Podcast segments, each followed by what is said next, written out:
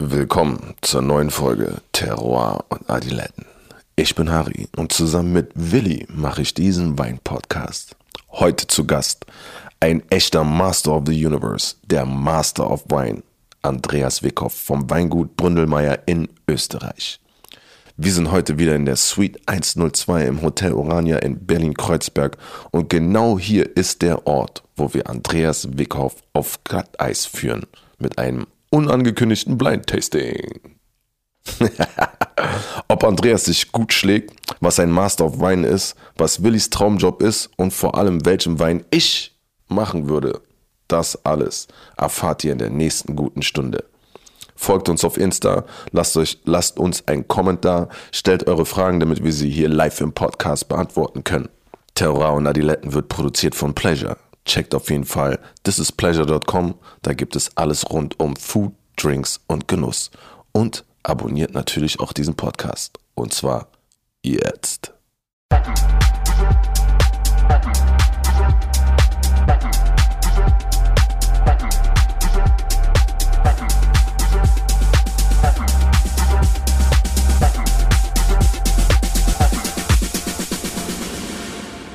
Hallihallo und auch ein herzliches Grüß Gott von meiner Seite. Servus.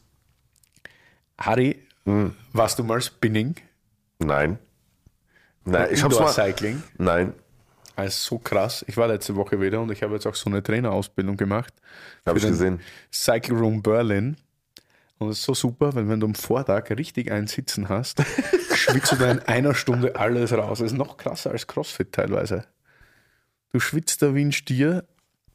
Alles zur dunkle Musik ist ziemlich klubbig, was jetzt auch ziemlich gut ist, weil es keine Clubs mehr gibt. Mhm. Oder die kommen ja langsam erst wieder. Aber wenn du so einen kleinen Bergheinersatz brauchst, ist das richtig geil. Solltest mal mitkommen. Bin ich so der Bergheini. Nicht? Nee, Wo legst du immer auf? Nein, bestimmt nicht im Berghain auf jeden Fall. Also, ich würde natürlich in einer Panoramabar auflegen, aber Fragt Ja. dich keiner oder was? nee, Mann. Ich will auch gar nicht. Ein anderer Sportler, der auch unglaublich gern Rad fährt, ist der Andreas Wickhoff. Den haben wir heute zu Gast. Der ist Geschäftsführer und Chief Winemaker im Weingut Bründelmeier. Also es kommt nicht der Willi Bründelmeier, dann hätte man wahrscheinlich zu viele Verwechslungen beim Namen für heute. Deshalb kommt Andreas und da steht da auch irgendwie mehr drin. Der ist Master of Wine, Geil. nicht Masters of the Universe. Wir Ja. werden das während der Folge klären, was das bedeutet, was das heißt, damit du das auch weißt. Okay. Und ja, ich freue mich total. Ich mich auch. Also, Master of Wine hört sich krass an, auf jeden Fall. Also, ich bin gespannt, was der kann, weil wenn er nicht seine Flasche hochhebt, Alter, und dann Blitz einschlägt, wie bei Masters of the Universe, dann bin ich ein bisschen wir werden ein enttäuscht. bisschen blind verkosten mit ihm. Da können wir mal wirklich auf Herz und Lunge testen, ob er auch wirklich was kann. Werden wir sehen, Alter, werden wir Du sehen. bist doch so ein Fuchs, War ein Alter. bisschen gemein vielleicht, schauen wir. Du hast bestimmt wieder irgendwas so klar gemacht, was Auf gemein jeden ist. Fall hat der es geschafft, dass er aus dem Weingut Bründelmeier, also ohne jetzt böse zu sagen, aber das war schon so ein bisschen in die Jahre gekommen in letzter Zeit und das war alles ein bisschen gefällig und behäbig, aber seit ein paar Jahren schmeckt das jetzt richtig frisch, ist auch jetzt wieder so, geht in die Richtung wieder so Sommelierwein, Mhm. das werden wir auch noch kurz klären. Ja, und jetzt freue ich mich und herzlich willkommen Andy Wickhoff.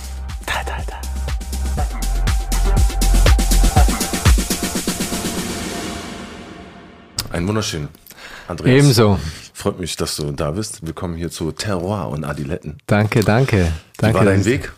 Gut soweit. Ja. Also alles easy. Ja, es gab sogar ein bisschen Traffic am Flughafen in Wien. Ähm, und das erste Mal am neuen Berliner Flughafen. Ja. Und wie ist er so? Ich war noch nicht da. Na, okay. Ist Ja, okay? also- Vollkatastrophe. Ja? ist- Dafür gibt es jetzt Sekt für den Kreislauf, Gott sei Dank.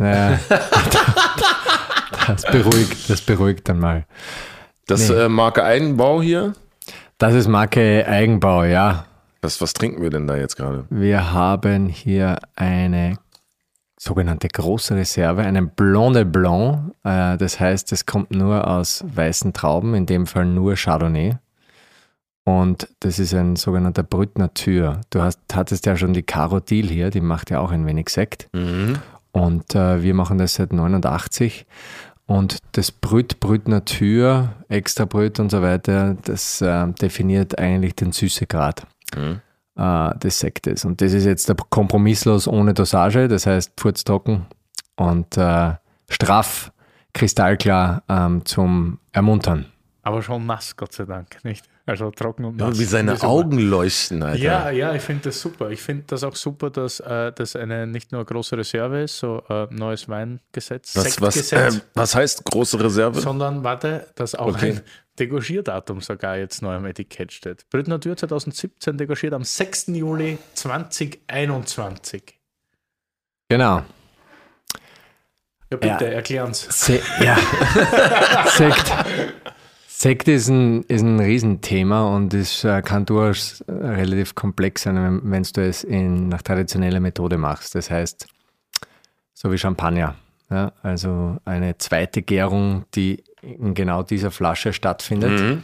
Das ist schon spannend. Also Du startest mit einem ganz normalen Wein, aber der ist gar nicht so reif. Also das heißt, du hast eine hohe Säure, nicht die Fruchtkonzentration, äh, die man normalerweise äh, für einen Wein erwartet. Und dann leitest du eine zweite Gärung ein in dieser Flasche. Das ist das, das Spannende. Das heißt, eigentlich jede Flasche ist sozusagen fast ein bisschen unikat oder eine Einzelproduktion.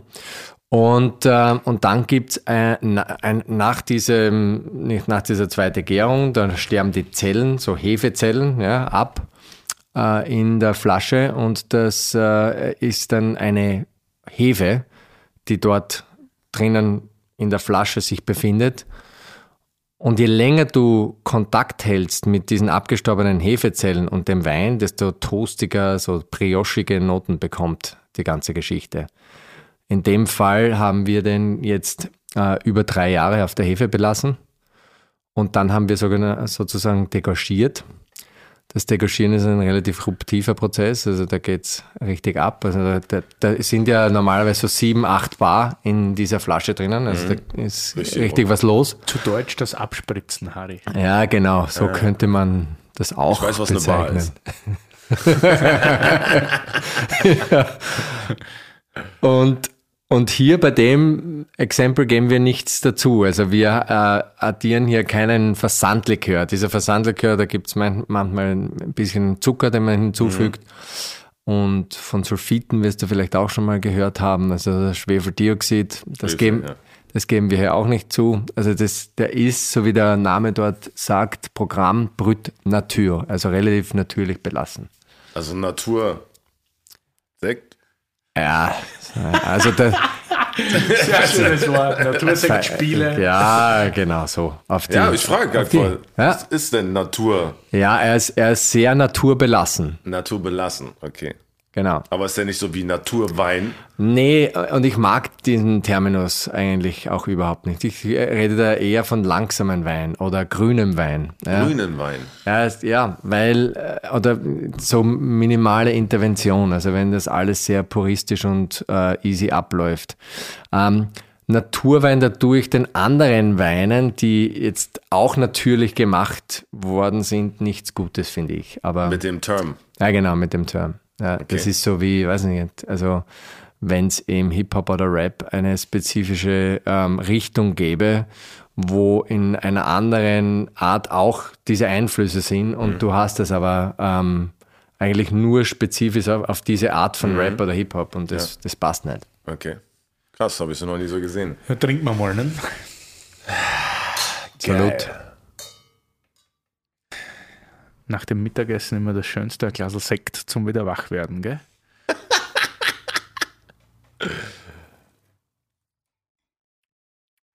So, das wusste ich zum Beispiel auch nicht, dass man dann halt so einen Blubberwein dann äh, auch so shakt und so und auch dieses so nee, nicht Zozeln, Zozeln ist mit Weiß mit Weißwurst, Ja, schlürfen, du? Schlürfen? Schlürfen, Ja, schlürfen, genau. dass man das auch macht so. Klüffen schon. Ähm, bewegen tue ich ihn nicht allzu viel, weil da verlierst du dann halt ein bisschen Kohlensäure. Also wenn ich das so mache wie beim Stillwein, dann entziehe ich dem ganzen Ding ein wenig den, den Blubber. Ja, kann man machen, aber ich äh, riech meistens hin und dann schlürfe ich. Noch sehr verhalten, sehr eher fast steinig, fast keine Frucht. Steinig, endlich habe ich mal diesen So ein bisschen, gell? So wie nasser, nasser Stein, so wenn es zum Regnen anfängt, ein bisschen, weißt du? Diese Vulkanplatten. Dies, wo, wo das Steak auch drin mal immer gibt auf, äh, im Grill. Im Grill, ja. Ah, okay, ja. Grill fällt hier ziemlich oft, der Name. Mhm. Also, vielleicht sollten wir uns mal überlegen. Mal wieder essen gehen. äh, nach am Gaumen, wahnsinnig viel Zug, pack zu. Hat so ein bisschen Gerbstoff. Säure ist sehr viel da, unglaublich gut eingebunden. Mhm. Und auch die Perlage ist sehr fein. Gefällt mir gut, sehr gut. Für das das noch gar nicht so lang war. Top. Danke. Ja, Seit wann gibt es die Aufmachung im Haus Bründelmeier? Und weil Harry vorher gesagt hat, Marke Eigenbau, es ist ja gar nicht Eigenbau, weil du bist ja nicht der Bründelmeier. ich bin, ich bin nicht der Bründelmeier, nee. nee. Reden aber mal du über bist- dich zuerst. Wer bist du? Wer, wer ich bin, ja, ich bin, ich bin ein Steirer, so wie du. äh, aber auch so ein bisschen eine wilde Mischung. Ähm, nee, also Bründelmeier deswegen natürlich, weil ich jetzt seit fünf Jahren schon für dieses coole Domain äh, arbeiten darf im Kamptal. Das ist so eine Stunde nordwestlich von Wien. Harry Wein, das Wörterbuch. Weinbaugebiete Kamptal. Das Kamptal ist eine Weinregion ca. 70 Kilometer nordwestlich von Wien. Auf ungefähr 3500 Hektar werden hauptsächlich grüner Veltliner und Riesling produziert. Das Kamptal ist ein geologisches Puzzle aus unterschiedlichen Bodenarten und bietet deswegen und wegen seines Klimas ideale Voraussetzungen für sämtliche Spielarten dieser dominierenden Rebsorte. Auch Rotweine werden in diesem Gebiet angebaut, spielen allerdings eine kleinere Rolle. Aufgrund der Nähe und der Ähnlichkeit zur ruhmreichen Wachau wird das Kamptal von Leuten, die es der Wachau manchmal böse meinen, die bessere Wachau genannt. Und Willy Bründelmeier könnte man schon titulieren so als einen der Pioniere von Wein in Österreich, äh, der sozusagen in den dunklen Stunden des österreichischen Weins wieder die, äh, die österreichischen Weine international äh, emporgehoben hat, gemeinsam mit ein paar anderen tollen Winzern äh, aus unserem Land. Also es war so 85, 86. Und äh, ja, ich darf ihn jetzt ein bisschen begleiten, da hier auf der Reise und die Familie. Und das ist, ist schon relativ cool. Äh, ich selbst komme nicht aus einer Winzerfamilie. Ich komme ursprünglich aus der Steiermark, bin aber in Freising bei München geboren. Und, aber ich bin schon ein Steirer. Meine Eltern sind auch äh, aus der Steiermark. Und äh, bin so ähnlich wie der Willi ähm, mit Welschriesling und so aufgewachsen, mehr oder weniger. Also wir, wir haben keine Scheu vor Säure. Deswegen mag ich auch solche Sekte recht gern. Ähm, und war dann ja relativ viel im Ausland unterwegs. Nach der Ausbildung, die auch eine ähnliche Ausbildung, die der Willi genossen hat, Du warst da in Bad Gleichenberg, oder? in der gleichen Schule. Ja. Und dann ging es aber mal nach Australien, dann nach Amerika, dann nach Frankreich, dann wieder nach Amerika. Und jetzt seit 2003, 2004 bin ich relativ permanent in Österreich, aber war vorher viel unterwegs in der Weinwelt. Uh, spreading the word about fine Austrian wine. Was bringt es, wenn man, äh, ich höre das jetzt ziemlich oft so, dass Leute, auch Winzer und sowas alles, viel nach Australien, bla, Südamerika und sowas gehen. Geht ihr dahin, um zu lernen? Oder weil du jetzt auch gerade da meintest, spreading the, the words of, äh, weiß ich jetzt, jetzt Australien oder so. Äh, geht, lernt ihr eher da oder geht ihr hin, um zu lernen? Ähm, ganz sicher beides, aber anfangs war es sehr viel auch um zu lernen. Das ist so ähnlich wie beispielsweise ähm, Jungwinzer aus Österreich Internships, Praktika in den verschiedensten Ländern machen und hier auch ein ganz einfach ein bisschen Input von außen bekommen, was passiert in der sogenannten neuen Welt. Ja, also neuen Welt sagen wir alle, das ist sozusagen die südliche Hemisphäre, Australien, Neuseeland, Chile, äh, Argentinien und bringen da den sozusagen vielleicht avantgardistischeren oder neueren Input zurück in die alte Welt und versuchen eben das Beste aus den beiden Welten herauszuholen. Und ich glaube, so geht's ähm, vielen äh, von uns, die wollen eben auch mal was anderes sehen, mal, mal rausschauen und äh, sich auch vielleicht vergleichen, mal schauen, was da draußen passiert. Und wenn wir dann ähm, wieder zurück sind, werden wir geerdet, aber haben natürlich die Perspektive von außen. Und das ist total wichtiger, glaube ich. Also, dass du halt über die Grenzen hinausschaust. Das ist jetzt da nicht ähm, generell, dass das jeder österreichische Betrieb hier macht oder äh, der, der halt sich für Wein interessiert. Aber ich glaube schon, dass sozusagen die junge Generation, äh, auch vor den Millennials, äh, durchaus extrem wissbegierig war, was internationalen ähm, Austausch mit verschiedenen Weinländern betrifft. Und das ist schon cool, das ist schon lässig, ja. Was war für dich am interessantesten, welches Land? Oder was hat dir am meisten geholfen so? Ähm, also so ein Jahr in Frankreich war natürlich total cool für die französischen Weine. Ja. Also da äh, äh, bekommt man irgendwie auch mit, warum der Franzose oder die Französin so stolz ist auf ihr Land, weil man, die haben schon wirklich saugeiles Essen und verdammt guten Wein. Also es ist einfach äh, meines Erachtens unpackbar. Und und das war schon eine, ein wirklich cooles Jahr dort, aber das war wirklich kompletter Fokus auf den, auf den französischen Wein. Und dann aber hast du auch ähm, Stationen in der Nähe von New York oder in Colorado, wo halt komplett die Weinwelt offen ist, weil du bist in den Vereinigten Staaten und die, die sind offen für alles, ja. Also für äh, eben den österreichischen Wein wie auch den Schweizer Wein und dann haben sie aber auch mal Patagonien, ja, äh, wieder auf der Karte von Chile und und da lernst du sozusagen die, das, das, das Liberale kennen und auch eben die und auch äh, ein, eine die, die Marktkonkurrenz, ähm, weil dort ist schon viel.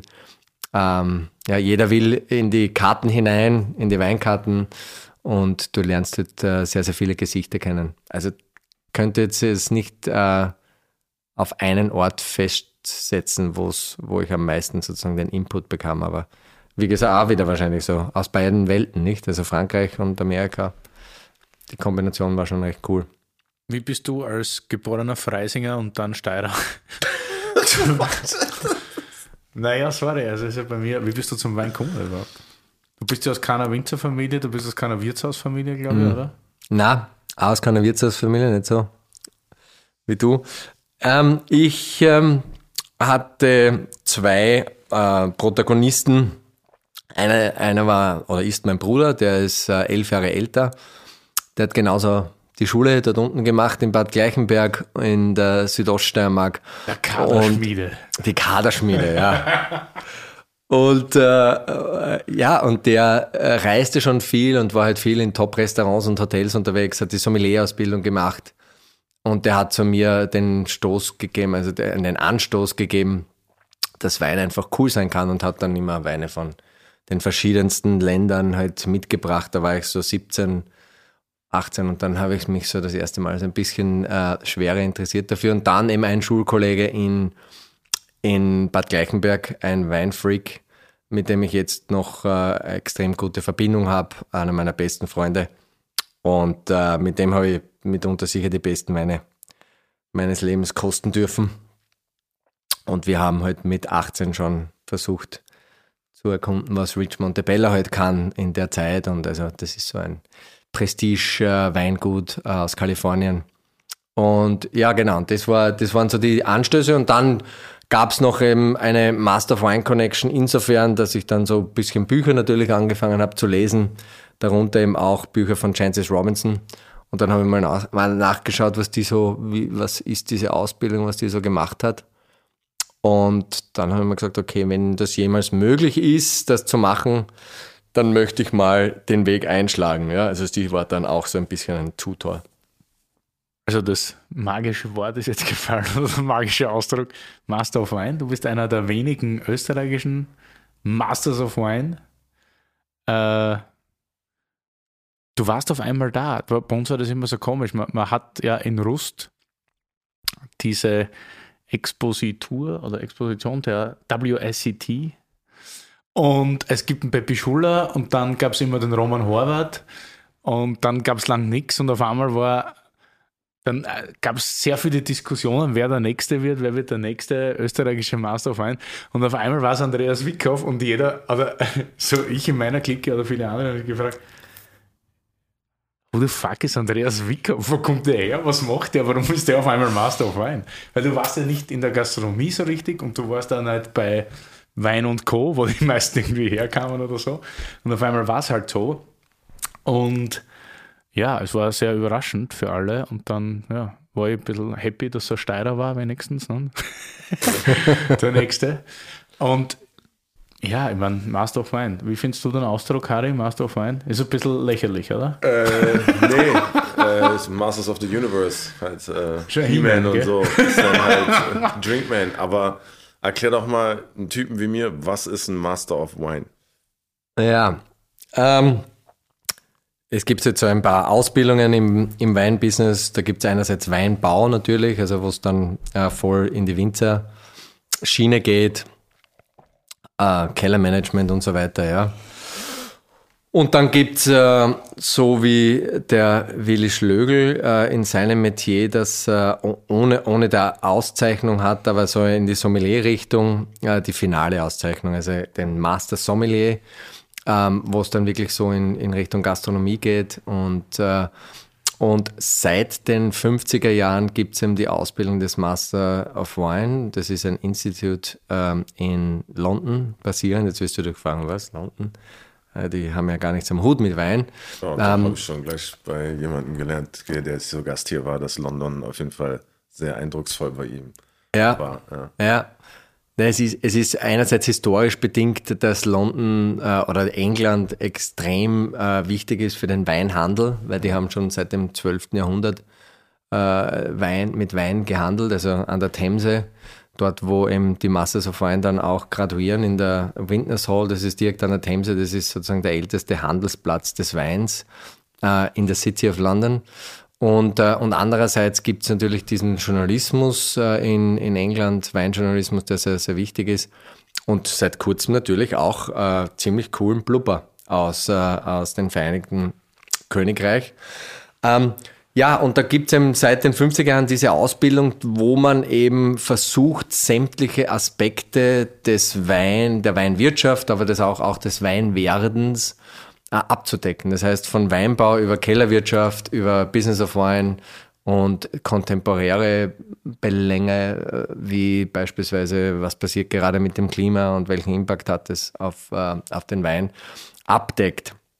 Das ist so die Idee. Also es ist ein ziemlich rigoroses Examen, sowohl eben in der Blindverkostung. Also du hast äh, über drei Tage 36 Weine blind, blind zur Verkostung. Ja. Voll krass. Ja, ich stelle mir das voll krass vor, dass du dann da irgendwie so. Also alleine schon zwölf Weine irgendwie, du hast dann zwölf rote, zwölf weiße, zwölf irgendwas, war? Genau, zwölf, genau. Und die musst du dann bla beschreiben und allen möglichen. Also gerade dann auch noch mit dem, das, was er dann meinte, dass du gar nicht aus so einer Familie kommst oder so und dir das so eigentlich ja praktisch so noch viel krasser aneignen musstest, als jemand, der so, auch wenn sich das komisch anhört, reingeboren wird in so ein Weinding eigentlich finde ich das krass auf jeden Fall. Nein, es ist, es, es ist, ja, es ist schon cool, aber ich glaube, das, das musst du jetzt so ein bisschen mitnehmen auch, was jetzt der Aromenspektren betrifft oder halt äh, den, den, den, Gaumen trainieren, ohne dass du es trainierst. Ähm, ich meine, meine Mutter hat, äh, hatte immer schon einen großen Garten bei uns und äh, mhm. da haben wir eben sozusagen die ja, natürlichen Produkte versucht zu, äh, zu erschmecken. Und auch wenn man in den Wald geht oder so, ja, mit dem Vater, dann hat man da äh, hat nachgefragt, ja, riechst du das? Und, und dann, ja, genau. Und du musst das aber nicht jetzt da assoziieren mit diesem Ereignis, wo mhm. du warst, sondern was ist das eigentlich, was du riechst? Weil mhm. unsere Perzeptionen sind ja sehr oft visuell geprägt, ja. Mhm. Also wir merken uns gleich mal, jetzt war ich heute in Kreuzberg und dann, okay, war ich in der Bude essen und das habe ich abgespeichert. Ähm, Sinne wie Schmecken und Riechen, das ist viel schwieriger, das abzuspeichern für unser Hirn. Und wenn man aber das sozusagen vielleicht in der, in der Jugend ein wenig ähm, mitlernt, ohne dass man es lernt, weil Kinder lernen ja nicht, die saugen ja nur auf. Ja, ähm, genau, dann, dann nimmt man da vielleicht also was Geschmack, äh, Geschmackserlebnisse und ähm, Abspeicherungsvermögen betrifft, nimmt man da vielleicht ein bisschen was mit. Also das habe ich sicher ein bisschen vom Elternhaus mitbekommen Und äh, ich habe gerade vorher auch mit meiner Mutter gequatscht, die ist gerade wieder im, im Wald und, und pflückt halt Heidelbeeren und Preiselbeeren. Äh, und das haben wir halt ähm, relativ natürlich immer in der Jugend genießen dürfen, ja, diese Geschichten. Sie kocht natürlich auch verdammt gut. Meine Schwiegermutter ist auch sehr gut am, am Kochen. Und, ähm, und das sind ja auch ganz wichtige Aspekte, wenn man über, über halt Wein, Vergnügen und, und Abspeichern des, äh, der verschiedenen Weinstilistiken ähm, spricht. Gell? Ja. Geil. So, Master of Wine ist, wie das Wort schon heißt, die höchste Auszeichnung, die man in der Branche erreichen kann. Echt, ja, es ist das Krasseste. Ja, ja. Meine, parallel drüber. dazu wäre vielleicht von einer anderen, wie das da Andreas vorher gesagt hat, von einer anderen Organisation der Master Sommelier. Das geht dann mehr in Service und mehr Ah, okay. vom. Hast du das? Nein, natürlich nicht. So, natürlich nicht. Weil das das unglaublichste, spießigste Strebertum ist, das es gibt. Also in Deutschland gibt es da auch nur so ein, zwei. Hendrik Thoma ist einer, den werden wir vielleicht mal in der Folge haben. Das wäre ganz cool, war der erste in Deutschland. Frank, oh nein, Frank Kemmer ist, glaube ich, der Frank erste. Kemmer war der Kemmer, erste. Entschuldigung, entschuldigen Sie. Ja. Ist das, musst du sowas wissen? Nee, das muss ich nicht wissen. Nee, aber das weiß man natürlich im Netzwerk Ja, weil so sozusagen. viele der gibt's ja dann. So Ja, nee, aber gibt- Ja. so, weil Na, das muss ich Master nicht of wissen. Wine ein bestimmtes Know-how Ja, genau. und Fachwissen haben muss, ist dann die Frage, musst du wissen, wer was wann Sommelier oder bla bla bla oder also zumindest dein Master Sommelier war, dass du nicht weißt, glaube ich, wer jedes Jahr weiß Winzer oder so Winzerin des Jahres wurde oder so. Nee, nee, da geht's eher um viel ähm, ja, wissenschaftlichere, langweilige Dinge wie ähm, ähm, Hefestammzellen, äh, äh, kultivierte Zellen beziehungsweise Unterlagsreben äh, im Weinbau, was da prädestiniert ist oder Klone vom Pinot Noir und was auch immer. Also Also ich habe ja mal angefangen mit dem ersten Teil dieser Ausbildung. Also Ausbildung besteht ja aus mehreren Teilen. Äh, Die erste Hürde ist der Weinakademiker.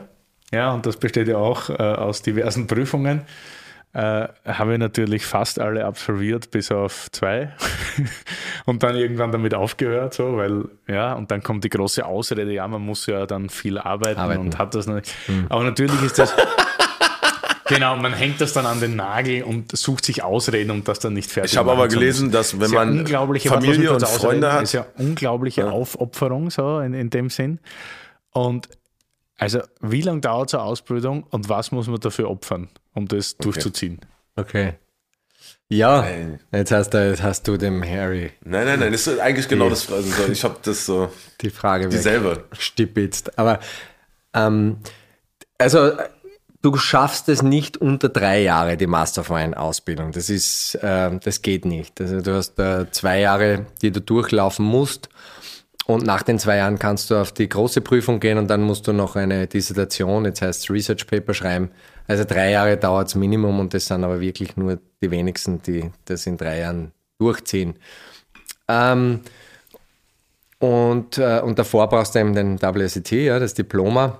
Also drei Jahre Minimum. Ich konnte es Gott sei Dank in vier Jahren durchlaufen. so die, die Durchschnittsdauer ist so zwischen fünf und sieben Jahren ungefähr. Äh, leider ist die Dropout-Rate relativ hoch. Also du bist bei einer, du bist, glaube ich, gerade zwei, zweistellig äh, vom Durchkommen, also die Durchkommensprozentrate. Weiß nicht, wo wir jetzt derzeit liegen. Ja. Das ist auch schon neun Jahre bei mir her.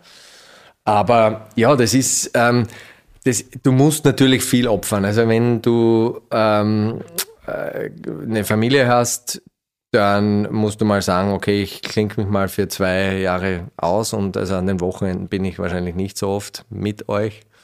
Ähm, du musst halt dann auch schauen in der Früh ähm, oder wann auch immer oder am Abend, je nachdem nach deinem äh, Lernmodus, dass du dir eine Stunde am Tag nur zum Lernen schnell her hernimmst und dann hat mir meine Frau halt äh, fast jeden Tag blind vom Keller irgendwas raufgeholt und dann zumindest einen Wein, den ich beschreiben musste. Und dann kommt so weit, bis du zur Prüfung antrittst, ist das Wein trinken oder Wein probieren gar nicht mehr lustig. Also das, du analysierst ja nur mehr, ja. Also da geht's nur mehr darum, dass du das äh, äh, niederschreibst und vor allem argumentierst, warum du glaubst, dass das die Rebsorte ist oder der Weinstil oder das Land. Das ist ja das Schwierige. Also du musst argumentieren, warum du glaubst, dass es das ist. Ähm, und das ist irgendwie das Zähe. Und aber also das heißt, es ist auf jeden Fall ein Teamwork und, äh, und meine Frau hat großen Anteil daran. Und wir hatten damals auch noch keine Kinder. Also Gott sei Dank bei der Verkostungsprüfung hatte ich geschafft, bevor unser, erst, äh, unser erstes Kind geboren wurde. Weil mit den Verkostungsprüfungen, da musst du relativ viel umeinander äh, fliegen oder fahren, ähm, damit du, ist ja natürlich auch eine finanzielle Geschichte, ja, also wenn du... Die nächste Frage. Wenn du, wenn du da äh, so, so viele Weine verkosten musst und du musst alles sozusagen vom Supermarktwein bis zum Grand Cru äh, durchlaufen, äh, weil das ist eben die Weinwirtschaft generell. Ja, das kann dann schon durchaus auch ein bisschen ins äh, Taschengeld gehen. Ne? Krass. Was kostet so eine Ausbildung generell? Also einfach die Fee, die man überweist, ohne jetzt die Weine, die du nebenbei. Die ist nicht so, die ist wirklich nicht so wild für ein Studium. Also wenn ich das vergleiche mit einer Elite-Uni in St. Gallen oder keine Ahnung. Ähm, ich glaube, du bist derzeit so bei 5.000, 6.000 Euro im Jahr. Ähm, und da gibt es noch Prüfungsgebühr äh, und die ist, glaube ich, so bei 800 Euro. Also das ist relativ überschaubar, sage ich mal. Ja? Aber du musst natürlich versuchen, so viel wie möglich zu reisen, Weinbaugebiete zu bereisen, weil wiederum der visuelle Aspekt, also dieses Abspeichern, wie sieht das Douro-Tal aus und was ist überhaupt mit Central Otago in Neuseeland.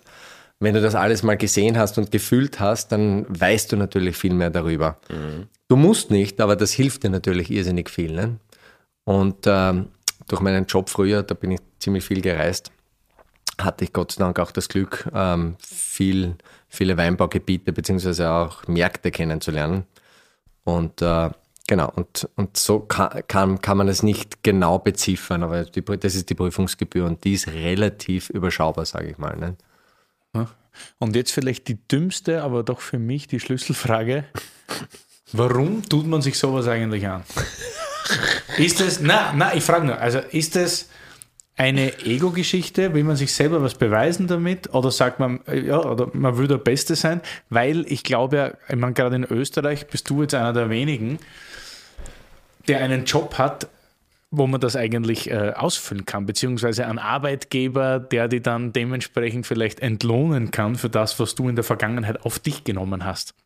Und ich glaube äh, generell so unsere Länder, Österreich, Deutschland, es gibt ja nicht so viele Berufe, die das Potenzial eigentlich ausschöpfen können, was, was, was du hast. Ne? Also ich meine, es gibt wahrscheinlich in Amerika mehr, mehr Stellen oder gerade für den Master Sommelier und so weiter. Aber was, was bewegt einen dazu, mehr oder weniger vier Jahre seines Lebens zu streichen, um zu streben, mhm. zu streben, zu streben ja. und das Ganze zu durchlaufen? Ja. Na, du sagst es richtig. Also momentan ist das ist echt so. Also ich, ich durchlebe jetzt sozusagen das Examen und das Studium in Reality, also mit meinem Job jetzt, ja. Also weil äh, das, äh, ich, ich muss von jedem Teil des Weinwerdens ein bisschen Bescheid wissen und auch des Weinverkaufens natürlich. Und das ist, das ist natürlich wahnsinnig cool, dass ich das jetzt so ähm, umsetzen darf und kann. Das ist echt, äh, echt lässig. Also da bin ich schon dankbar, dass das jetzt so gut läuft und passiert. Ähm, und warum? Genau, das ist wirklich, muss ich ganz ehrlich sagen, ein bisschen so eine Ego-Geschichte oder warum Ego-Geschichte? Ich meine, du, jeder hat seine Ziele und ich sage mal, ähm, äh, nochmal zurückgehend auf das, so eben, das war so 98, 99, die ersten Bücher von Francis Robinson gelesen und da habe ich mir gesagt, die, die Ausbildung, die klingt ziemlich, ziemlich schräg. Ähm, das klingt aber verdammt äh, interessant.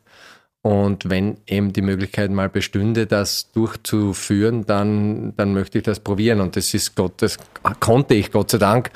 Ähm, und, und dann muss man halt schauen, ja, wie weit man geht. Und das ist nicht, das war ein persönliches Ziel, ohne dass ich aber geschaut habe, kann, kann mir das etwas jetzt fürs berufliche Leben oder so bringen, ja. Ähm, einfach so schauen, das ist so wie beim, weiß nicht, wenn du Mountainbiken gehst, willst du auch den Berger klimmen oder, oder die Downhill-Strecke runterfetzen.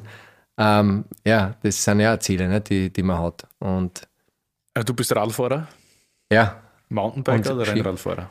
Beides, aber momentan mehr auf Downhill aus, ja. Also da hat mich mein Sohn wieder hingelenkt jetzt ein bisschen und das ist ziemlich cool. Das finde ich echt lässig.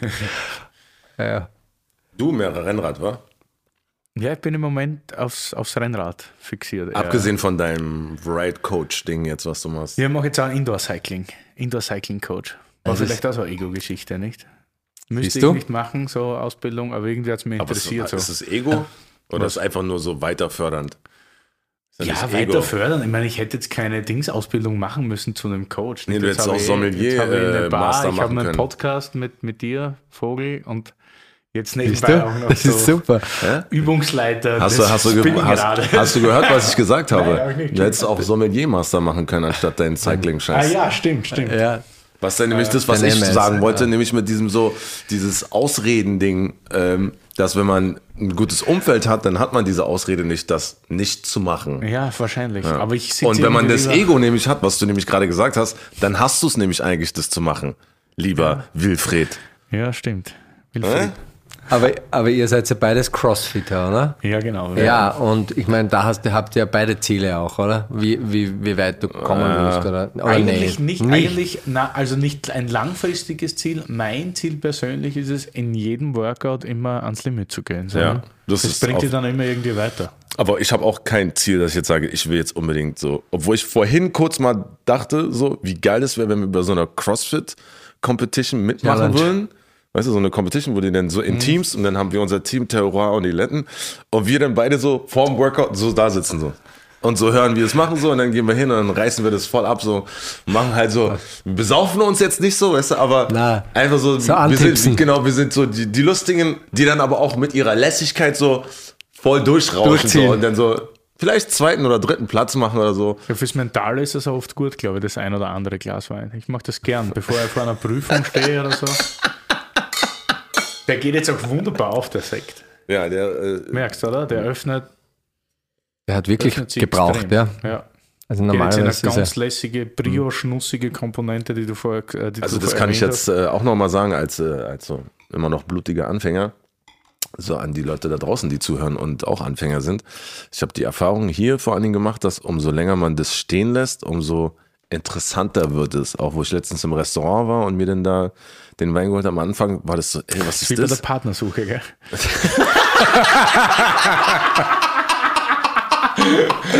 Ja, aber da, nee, aber es wird denn, es schmeckt denn besser, es duftet besser, so auf jeden Fall. Es ist äh, sehr interessant. Habe ich jetzt eben gerade wieder gemerkt, wo ich dann, es war jetzt nicht, dass es nicht gut gerochen hat, aber es, es riecht jetzt viel besser einfach. das, ich denke mal, ja, das sind generell, also von vielen großen Weinen der Welt, die einfach äh, vielleicht zu infantil sind, einfach zu jung getrunken werden, wenn die ein bisschen Luft bekommen und wenn es das stehen lässt. Und das heißt da, wenn man einen Wein, also wenn, wenn die Flasche zwei oder drei Tage halten würde im Kühlschrank, ja, äh, und nicht getrunken wird, dann ist es da so bei unseren Lagen, Veltlinern oder Rieslingen, dann pfeift es nach drei Tagen eigentlich noch mehr als wenn du das aufmachst. Ja. Ist geil. Äh, lässt man denn nicht, also kann man denn nicht, weißt du bestimmt, aber wisst ihr beide, einfach Flaschen aufmachen, stehen lassen und dann servieren? Ja, Wenn es klar. doch denn so viel besser ist eigentlich? Aber wenn es gut ist, hält sie halt nicht lang, weil dann trinkst du es aus. Ne? Ja, Ja, aber du weißt schon, was ich meine, dass du praktisch halt in deine Glasdinger, jetzt sage ich jetzt mal in deinem Laden, bestimmte Dinger, also wenn du weißt, morgen kommen wir beide und du weißt, okay, ich will denen geben, dann dass du die schon einen Tag vorher schon eingießt und schon klar. kalt stellst und dann servierst, weil du weißt, äh, wir kommen normale- vorbei. Macht man das auch? Schmäh, ja. Macht man. gibt's total viele Leute, lassen sich die Weinkarte schicken, rufen dich dann vorher an, einen Tag, sagen, hey, morgen haben wir einen Tisch, wir hätten gern den und den Wein schon dekantiert. Und dann bekommen Ah. die das so. Ja, ja, klar, klar. genau. Geil. Das ist. das Habe ich noch nie gehört. Bin ich jetzt einfach nur Ja. drauf Ja, ja, gekommen. ja, klar, glaube ich. Ist auch ziemlich gestört. Ich meine, stell dir das mal vor. Ist ja Aber ist geil. ein Normalmensch, ja. ja, ja. Aber es war gleich so, eben gerade durch dieses, das ist so, ey, wäre doch eigentlich viel besser, wenn man das so vorher so Weil machen das. Problem hast du sehr häufig, dass du in ein Lokal gehst und du denkst, du willst jetzt sehr gern den Wein trinken, aber eigentlich bringt es ja nichts, weil bis der Wein aufmacht, ist er leer. Ne? Also, also bis er sich öffnet. Ja, ja. Und Okay. das ist in der also rufe ich jetzt vorher mal im schon Grill an. Oft, oft ein Genau. Problem dann. Gut, dann mache ich das. Habe ich wieder was gelernt. Ja, man lernt, Shit, man Mann, lernt das ist Man so lernt gut hier So ist gut, cool, einfach so gut, Terror Mann. Das ist so gut. T- Terror und Buletten gibt's später. Terror und Adiletten. Äh, was hältst du denn von, ich weiß, in Österreich gibt es, glaube ich, nicht so viel, aber jetzt macht er wieder gleich Stirnrunzeln. So, ähm, Spätis, Tankstellen haben ja dann auch so Weine und sowas und gerade Weinmaster, komm, Alter, den muss ich das fragen, Alter, kannst du mir jetzt hier nicht übel nehmen. Nee, passt auch. Wir Ja. haben, es ist ja auch das perfekte Beispiel, weil das ein Weingut ist, das beide Märkte perfekt äh, Echt, bedient. ja? Seid ihr auch in so, Nämlich äh, nicht den Tankstellenmarkt, aber den LEH, also Lebensmitteleinzelhandel und die Top-Gastronomie. Ah, siehst du? Ja, dann ist es ja gar nicht so weit weg eigentlich. Nee, aber weil ich natürlich so aus, sage ich das mal, aus meinem Crew-Ding, wo ich herkomme, äh, wenn man dann irgendwo essen geht, geht man irgendwo hin, dann Ja. hat der Lebensmittelladen schon zu, man hat vorher keinen Wein gekauft, also wo gehst du hin? Hier in Berlin oder überhaupt Deutschland ist meistens Späti. Sind meistens nicht so gute Weine. Nein. Ähm, wa- was, wo kann man, wie kann man es besser machen? Also abgesehen davon natürlich vorzukaufen. Ja, vorzukaufen. In, in diesen Zeiten, die wir gerade durchlebt haben, äh, wurde natürlich auch ähm, der, der Onlinehandel total interessant. Also hier kann man sich auch dementsprechend helfen. Ja.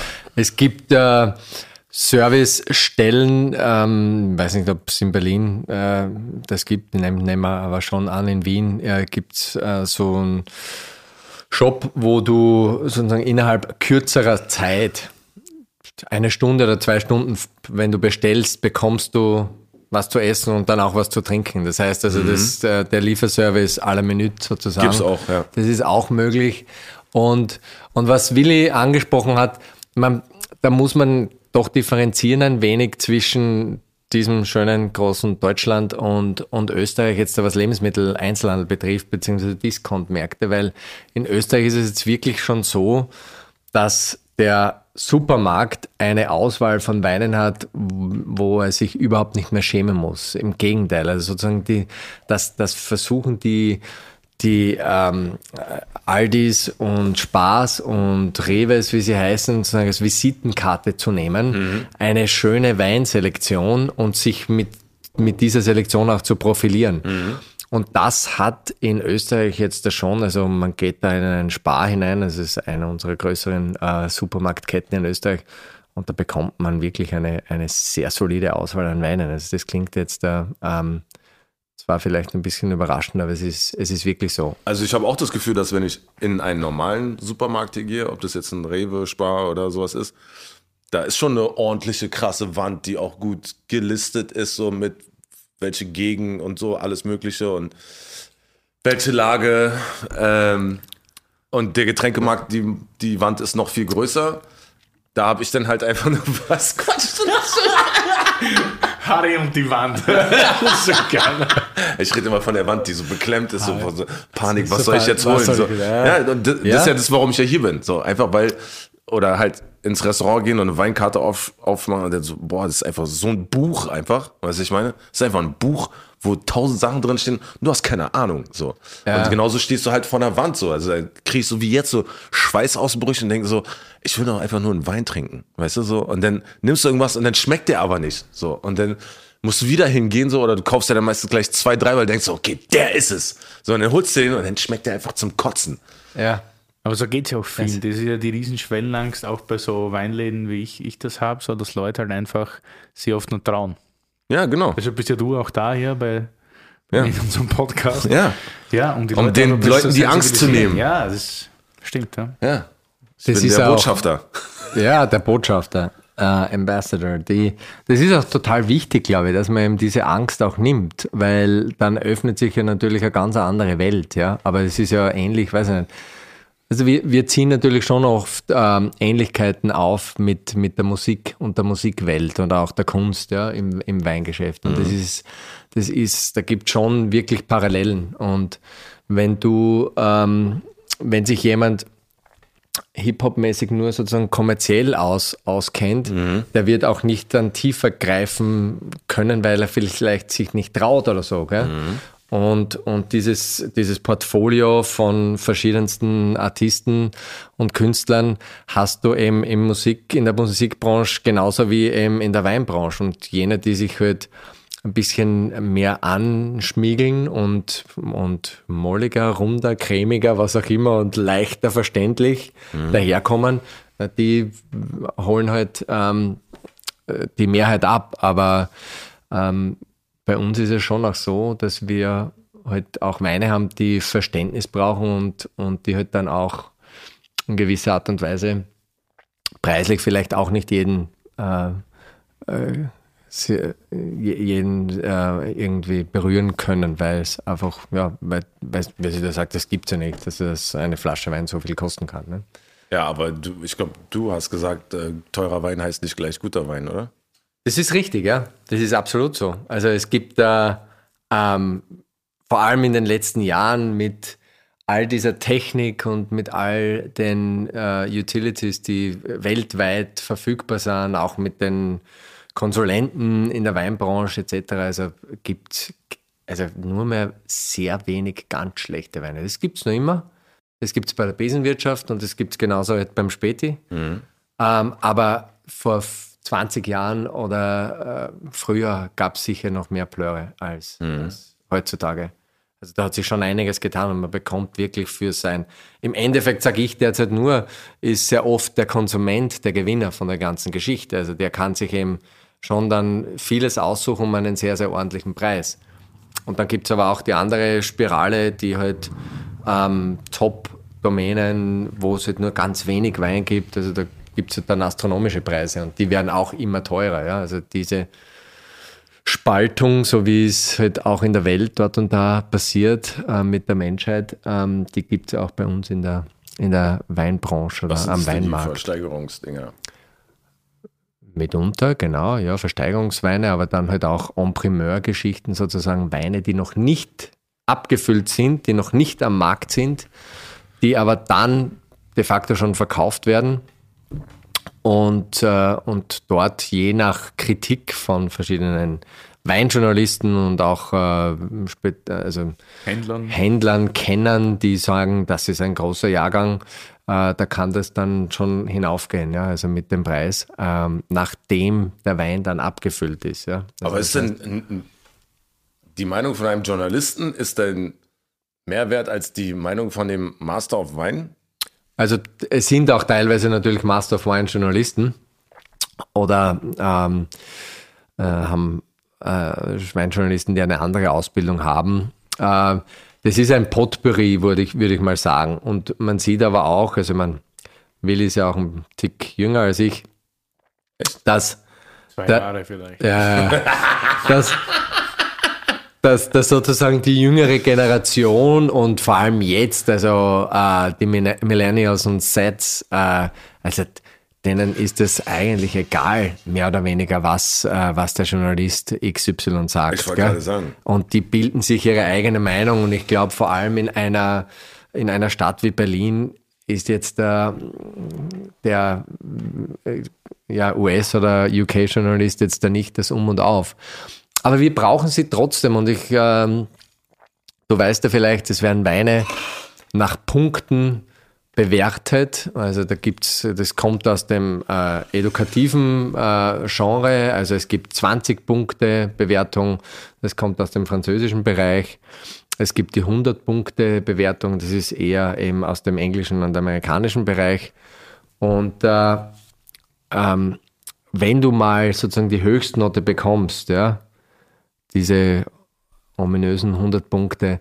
Der ähm, Three-Digit-Score. Was das? genau, der Three-Digit-Score. Dann, also dann sieht man dennoch immer noch einen Impact am Verkauf. Also ich kann das ähm, nachvollziehen vom letzten Jahr, wo ein Wein von uns von zwei unabhängigen Journalen in Österreich 100 Punkte bekommen hat. Äh, und äh, ja, und dann ist die Nachfrage ganz einfach da. Gell? Äh, das ist schon nach wie vor, das ist so dieses bisschen einfache Denken. Der macht das Buch auf und sieht dann, ah, okay, das ist die Höchstbewertung, das ist das Beste, das kaufen wir. Das gibt schon auch noch. Aber es wird äh, meines Erachtens, äh, alles wird liberaler, flexibler. Ähm, die junge Generation verkostet für sich selbst und macht ihr eigenes Ding und sagt, ich muss mich da nicht verlassen auf Experten oder Willi? andere. Du, machst du auch so? Du siehst 100 Punkte und dann bestellst du? Tatsächlich kommt es auf von, äh, kommt es darauf an, von welchem Verkoster äh, 100 oder 20 Punkte, weil mittlerweile ist es ja so, dass du, habe ich dir ja mal erklärt in einer unserer Folgen, wie das so ist mit Robert Parker. oder dem Verkoster von Robert Parker, dass die eine gewisse mh, Art von Wein sehr hoch bewerten oder sehr gern mögen. Und dann weißt du ja auch schon, was dich in etwa erwartet, wenn ein Wein von der Journalie sehr viele Punkte bekommt. Äh, dann ja, kommt es darauf an. Aber natürlich ist es manchmal für eine Bar oder zum Sammeln Zum Sammeln. auch als, ja, au- auch als Finanzanlage. Wenn du weißt, der Wein hat 100 Punkte und du kannst ihn relativ günstig bekommen, dann kaufst du dir ein paar Flaschen und ein paar Jahre später verscherbelst du die fürs Dreifache. Zehnfache. Naja, Ja. zehnfache nicht, aber aber- kommt darauf an, woher der Wein ist und was der. Aber du machst halt nie einen Fehler damit, sowas zu Hause zu haben, sagen wir so. Aber prinzipiell bin ich kein Fan von hohen Punkten und ich glaube mittlerweile nach 20 Jahren Alkoholmissbrauch äh, habe ich, hab ich mir eine eigene Meinung gebildet und, und vertraue meinem Gaumen. Das würde ich mir auch oft wünschen bei diversen Endverbrauchern, sich einfach wieder mehr auf den eigenen Gaumen zu verlassen als von anderen Meinungen. Also du bestellst dir schon eine, eine, lieber erstmal eine Flasche und tastest selber. Ja, ich bestelle mir dann keine Flasche, ich fahre irgendwo hin und probiere was. Ah, oder, oder ja, manchmal bestelle ich mir auch was. Auf den Gaumen verlassen ist jetzt das Stichwort, bevor wir zum Weingut Bründelmeier kommen. Wir sind jetzt ein bisschen mit der Andreas Wickhoff Story fertig. Wir haben natürlich jetzt, wenn wir schon mal einen Master of Wine hier haben, bei uns am Tisch in der Suite 101 im Hotel Orania, wollen wir auch wissen, was der so kann. Wir haben jetzt einen Wein blind eingegossen, das heißt, wir haben keine Augenbinden, nein, aber der Wein wurde einfach so eingeschenkt. Und normalerweise hat man bei so einer Prüfung, ich glaube, zwischen drei und sieben Minuten für einen Wein als Beschreibung. Du hast jetzt schon ein bisschen einen Vorsprung. Ich hätte das jetzt unglaublich gern mal in so eineinhalb Minuten erklärt, was du schmeckst, warum du das schmeckst, auf welche Rebsorte du kommst und aus welchem Grund, dass du auf die Rebsorte kommst. Natürlich habe ich, habe ich alles getan, um dich weitestmöglich zu verwirren. Ja, das, äh, das, das, glaub, das glaube ich dir schon. Wobei jetzt so nach dem, nach dem ersten Schlückchen und das Reinriechen,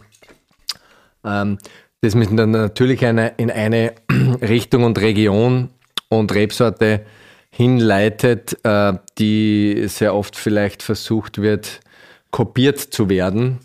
Ähm, aber gut, das ist jetzt, äh, also die Farbe müssen wir kaum beim Examen jetzt großartig äh, beschreiben, aber hat durchaus schon ein bisschen eine goldgelbere Farbe, ähm, ist, ähm, kann, man kann davon ausgehen, dass das dann vielleicht ein paar Jährchen äh, Reife schon hat. Wir hatten ihn wunderbar kühl aus dem äh, äh, aus dem Eis herausgeholt. Das merkt man jetzt auch. Das ist jetzt vielleicht im Ticken zu kühl, aber Du kannst das heißt, Zeit lassen. ja, wir ich lassen uns auch ein wenig Zeit. sogar sagen, ich gehe die Wette ein. Das ist die erste Wette bei Terroir und Adiletten. Wenn du dann Wein errätst, putze ich da ein Jahr lang die Schuhe. Also dann, war klar. dann, dann, dann, wa- ich Du, du Ich, ich allein. Okay, alles klar. Adiletten, Dann- äh, äh, sogar die Schuhe aus dem Weingarten, kein Problem. dann wandert die Barfreundschaft als ein Pop-up einmal für eine Weile nach, äh, ins Kamptal. Das ist das muss richtig ich mit cool. Shelly besprechen, Ja. ich würde es machen. Ja, okay.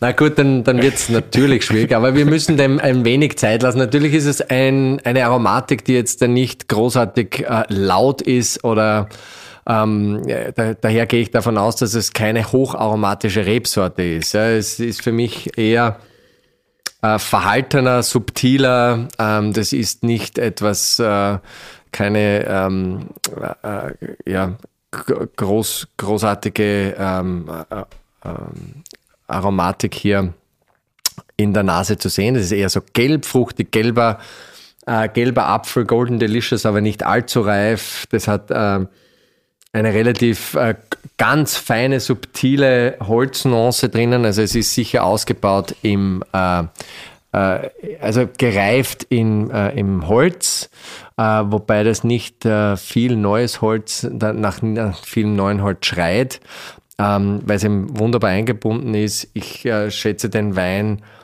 äh, nicht älter als fünf bis sieben Jahre.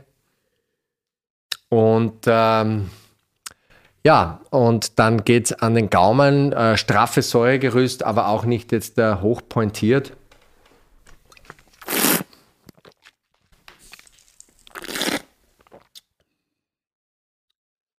nehmen wir mal an, biologischer Säureabbau, dass der vollzogen wurde. Also man sieht, ich gehe schon relativ hin in Richtung eine Burgunder, ähm, äh, in eine Burgunder Rebsorte. Jetzt ist das natürlich irrsinnig schön straff gehalten, überhaupt nicht äh, äh großartig ähm, vom Volumen her, sondern eher äh, eng korsettiert. Das ist äh, mit Nüssen, so Haselnuss, so grüne Haselnuss ein bisschen versehen. Gute Salzigkeit am Gaumen. Ähm, ja, feiner Zug nach hinten, fast ein bisschen ein Grip, das heißt vielleicht ein bisschen Maischestandzeit gesehen oder angequetscht. Ähm, dreckig vergoren. Ähm, und ja, natürlich würde ich jetzt mal so äh, wetten, äh, dass, also mir, mir hat so eine Bourgogne Blanc Richtung, aber du willst mich ja reinlegen. Kommen wir zur Konklusion. Ähm, jetzt, genau, kommen Sie zur Konklusion.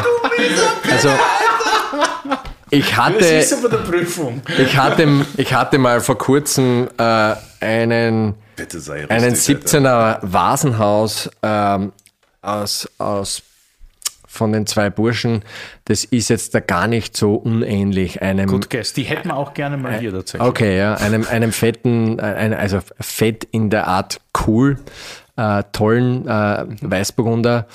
Ja, da komme ich jetzt dahin. Also es ist super kühl gehalten. Natürlich würde ich äh, Burgund diskutieren, aber keinen, ähm, keinen Premier Cru, sondern es ist eher so Village oder Liodi. Mhm. Ähm, genau. So richtig wie die Beschreibung war tatsächlich, so forsch ist sie auch. Weil also der Wein ist einfach un unerratbar. Aber es ist so, also vom Geschmacksprofil alles, alles total richtig. Du warst auch bei den Jahren total super, fünf bis sieben Jahre. Mhm. Stimmt.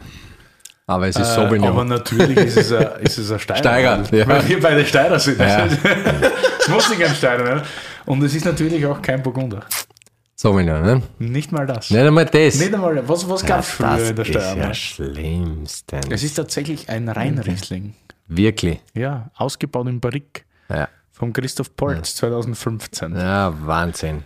Also da hat er mich hundertprozentig reingelegt. Ähm, aber da, da, muss er doch, ich schätze mal doch den, weißt du das, ob das äh, BSA macht? Ganz fein. Hochgrassensberg Polz. Sehr coole lustig, Geschichte. Aber auf den Wein fällt jeder rein. Ja, oder das ist richtig burgundisch, oder? Richtig burgundisch ähm, gehalten. Was immer so ist, du weißt halt nicht so von der Aromatik, als ich das jünger gekostet habe, war die Aromatik etwas stärker, dann kommst du ein bisschen weg vom Chardonnay vielleicht. Aber sonst, es ist halt ausgebaut wie ein Chardonnay und das schmeckt da eigentlich okay. Chardonnay. Das hat die Reduktion. Ja, genau. Eine ja. super, eine feine Reduktion nämlich. Also jetzt da überhaupt. Aber ich mag den Christoph sehr, beziehungsweise auch das Weingut und ich finde das wieder oft ein bisschen unterschätzt und auch für zu groß gehalten, obwohl das sehr, sehr feine Weine keltert und deshalb finde ich auch den Brückenschlag zum Weingut Bründelmeier gar nicht schlecht. der Willi ist gemein. Nein, es ist nicht gemein, aber es ist ja tatsächlich so, dass. Nee, ich meine nur jetzt der Wein, weintechnisch. Jetzt so. warst du schon ein bisschen. Ja, das nächste Mal musst du schon ein bisschen braver sein, gell? Naja, aber Entschuldigung, das, das ist dir jetzt nicht leicht, machen wir klar. Oder? Wann hast du das letzte Mal so einen Wein gekostet, so? Also so blind? Du meinst blind? Ah, das machen wir wöchentlich, also fast, ja, also alle immer. zwei, drei Tage. Das ist das bei uns. Also auch im Weingut mit Kellermeister und äh, auch mit Willi einmal, also Willi Brunelmeier und na, das ist, das ist ja das Wunderschöne. Das ist unser unserer, Game, aber das, ist, das machst du jedes Mal jetzt nach dem Podcast immer. Muss ich ja. immer dann sagen, was ich. Das ist natürlich nicht so wie du jetzt, aber das kannst du nicht, kannst du, kannst du nicht tippen, ja. ganz ehrlich. Also wenn du das tippst auf Riesling Steiermark so ausgebaut, hast du keine Ahnung von Wein, weil das gibt das gibt es in der Art nicht ja. so. Also wird dort eigentlich nicht Also es ist wie beim Pokernspielen, wenn du blind all in gehst. Ja, ja, genau, so. So auf die Art. Also du musst das nächste Mal wirklich vielleicht mit dem Willi so ein, äh, so ein Burgunder, so einen, einen Village oder Bourgogne Blanc, äh, einen, von einem feinen Produzenten, Arnaud oder so irgendwas, ja, oder Rouleau, ja. mal hinstellen und da ist man gar nicht weit entfernt. Also Chardonnay aus Frankreich, aber toll gemacht. Richtig. Vielen Dank für die Revelation. Sehr gern. Sehr gern. Wenn wir vorher schon gehabt haben, man lernt nie aus. Aber jetzt der Brückenschlag zum Weingut Bründelmeier, ja. weil du vorher auch gesagt hast, so, äh, Das ist ja jetzt kantig, oder du hast es auch so beschrieben, äh, Weine, die man sich so gar nicht vorstellen kann. So. Also ich war ja früher in Wien bei Wein und Co. und wir haben nicht so wenig Bründelmeier verkauft. Und da war das schon so bei irgendeinem Peak, dass man sagte, okay, jeder trinkt jetzt, jeder hat jeder will's, vor allem den Sekt. Sekt Brüt, Sekt Rosé, das waren so die großen Kassenschlager. Äh, jetzt setze ich mich wieder mit dem Thema auseinander, seit circa zwei Jahren, seitdem ich die näher kenne und seitdem die Weine jetzt wieder wirklich komplett anders schmecken. Und das interessiert mich jetzt, warum, weil ich glaube, das hat ja vorher auch nicht schlecht funktioniert.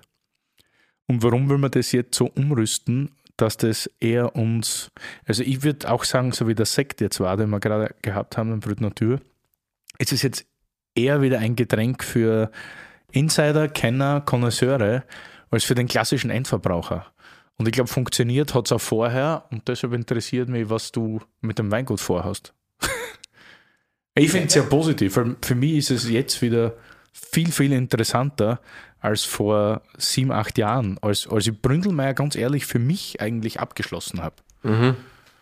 Ja, das freut mich natürlich zu hören. Ähm, was man natürlich sagen muss, ist, äh, dass ein, ein hochqualitativ, hochqualitatives Weingut durchaus ja auch seine Phasen durchgeht, beziehungsweise auch seine ähm, ja, die, die Trends würde ich jetzt überhaupt nicht bezeichnen, aber ähm, ich sage es wiederum im Vergleich zur Musik, du hast ja auch in den 90er Jahren was anderes gehört als heute. Ja? Mhm. Und äh, im Wein ist es diesbezüglich ja auch nicht viel anders, ähm, wenn, wenn man sozusagen in der Pace bleibt und dran bleibt. Und ähm, ich äh, würde jetzt behaupten, nicht, dass das ähnlich meine äh, Ansicht war, die du jetzt gerade äh, auch äh, dargelegt hast, äh, dass sozusagen dieser tolle große Erfolg der 90er und 2000er fast dann ähm, ein bisschen generisch äh, geworden ist.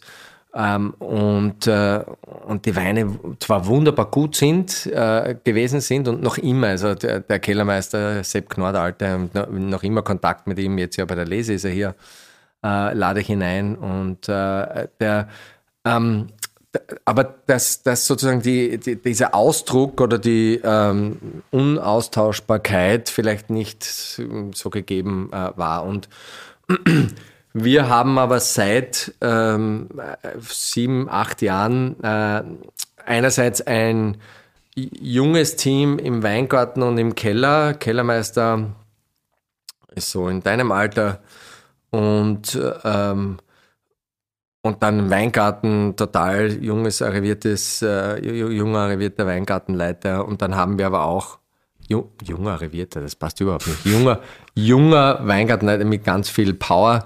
Und dann haben, haben wir eben auch arrivierte und erfahrene Personen, so im Quality Management oder auch der Thomas Klinger, unser Vertriebsleiter, ähm, ist ja auch schon fast 20 Jahre bei uns im Weingut. So, und das ist jetzt diese Melange und ich sitze da so ein bisschen alterstechnisch und so äh, mittendrin und äh, wollen, wir wollen natürlich insgesamt schon ähm, auch Spannung erzeugen mit gewissen äh, Weinen wie diesem Brüt Natur, aber auch ähm, jetzt äh, Lamm oder Heiligenstein, Alte Reben, Riesling, wo es für uns keine Kompromisse gibt. Da gehen wir unseren Weg und der wurde aber eingeleitet so mit 13, 14 und wir haben ihn jetzt noch präzisiert. Äh, wir tolerieren überhaupt keine Botrytis, also keine Elfeines in unseren trockenen Weinen. Also wird noch einfach viel schärfer selektioniert, sage ich mal, als, äh, als je zuvor. Äh, wir setzen uns mit verschiedenen Methoden der Vinifizierung auseinander. Sozusagen meine, meine äh, ähm, ja, mein, mein Vorschlag und meine Prämisse war es, als ich gefragt wurde, ob ich kommen möchte, dass wir auch äh, in Richtung biologisch-organische Bewirtschaftung gehen. Wir sind seit 2015 jetzt ähm, zertifiziert, mit dem Jahrgang 2018 äh, dann eben rausgekommen. Und das sind alles so ein paar Bausteine, glaube ich, die halt ähm, äh, vielleicht ein wenig dazu beitragen, dass vielleicht die Weine ähm, ja die Signatur jetzt äh, wieder spiegeln und wiedergeben, die sie ähm, im Glas heute an den Tag legen. Aber ich gebe auch mit, dass es natürlich auch Weine geben muss, die eine gewisse Drinkability, die einfach runter, runtergehen müssen. Ein bisschen gefälliger sein. Ja, und Gefällig? also, also ein, ein Kabinettchen ist ja auch etwas Gefälliges. Kann ja durchaus gefällig sein, ohne, ohne dass das jetzt da, ähm, großartig äh, einfach ist oder nur bieder.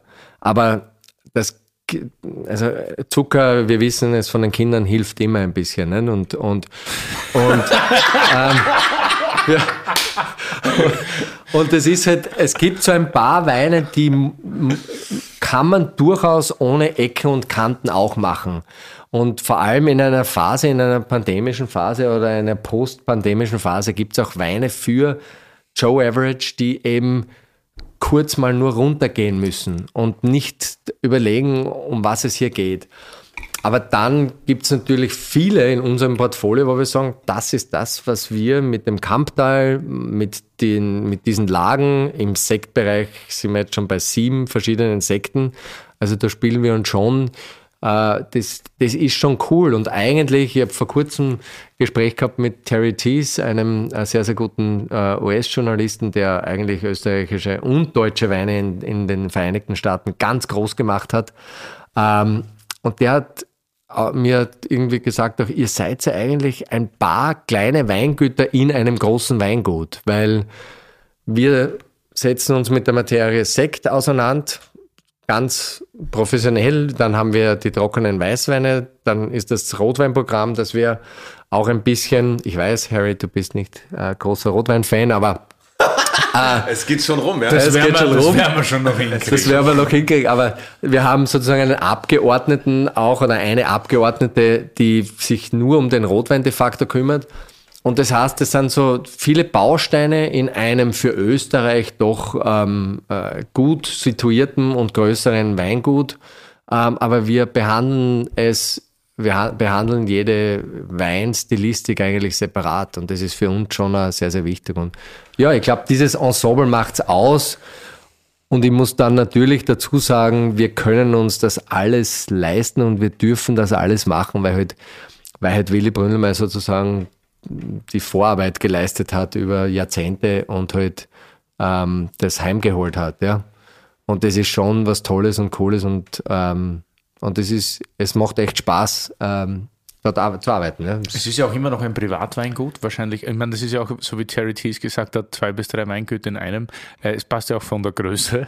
Ich glaube, es ist ja das größte Privatweingut Österreich. Oder Nein, drei das, da kommen wir nicht hin. Nein, also, Nicht? Nicht? wir haben, kann ich sagen, wir haben momentan 95 Hektar eigen. Ah, okay, im eigenen Also da sind, da sind schon ein paar andere, selbst im Kamptal gibt es größere. Ähm, Was ist im Kamptal, böse Zunge behaupten, die bessere Wachau? die bessere Wachau, ja. Nein, also das würde ich jetzt Nee, nicht. Also wir haben, wir haben gute, Böse, böse. gut, wir haben gute Kollegen und Freunde in der Wachau und jeder macht jetzt sein äh, eigenes Ding dort. Äh, aber ähm, es gibt ganz coole Wachauer Weine. Ich liebe den Spitzer Graben. Äh, ich liebe auch Alzinger. Äh, ja, es gibt, gibt ganz, ganz tolle Geschichten. Aber ich muss schon sagen, dass es Kamptal schon ziemlich einen coolen, tollen Weg in den letzten 20, 30 Jahren hingelegt hat. Da gibt es jetzt schon ein paar tolle Betriebe, die äh, Flagge zeigen für Ja, und den auch wieder österreichischen so, Wein. ne? Also mit, mit Jurcic, äh, mit Genau. äh, Leumer Mit und Leumer. so.